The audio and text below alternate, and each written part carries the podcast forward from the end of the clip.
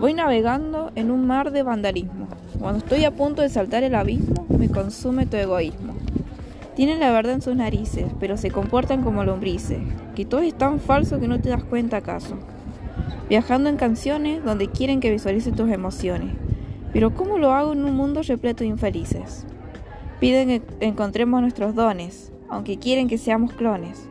¿Aún nos ves tus cicatrices? Necesito que visualices que no todo es como dices.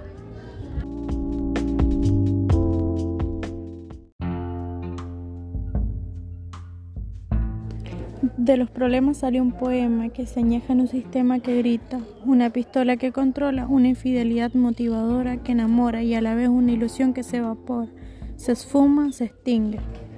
El amor, la confianza, la esperanza, la motivación de hacer algo nuevo y bueno.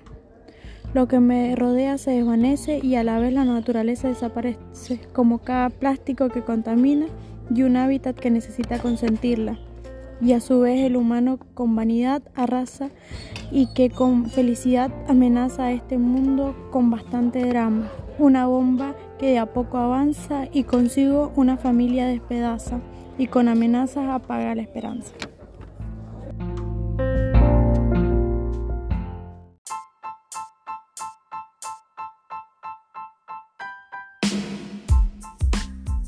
La gente me dice anda a besar tu rosario pero yo prefiero meterme en el armario. Escondida con mi ego, pienso que con tanta ignorancia la gente me prende fuego. Por eso a veces alucino, volverme un asesino. Yo a ellos les doy clase como se hace un kamikaze. Todo esto a mí me nace, se está hablando de un desfase. La envidia a mí me da asco, es como la mure, la rasco. Si hablan de mí, me alteran. Les tiraría con una cartera, pero sería algo violento, así que respiro lento y de los golpes me abstengo, prefiero las palabras a la incoherencia. Es mejor decir todo lo que piensas que aguantar callada. Esta poesía es un canal para no quedar agobiada.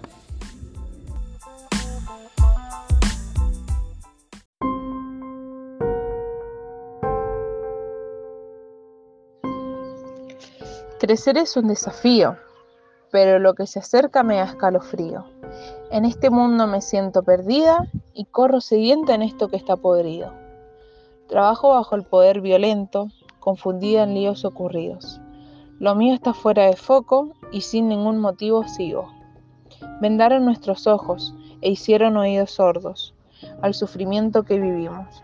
Fuimos y nos sentimos tontos.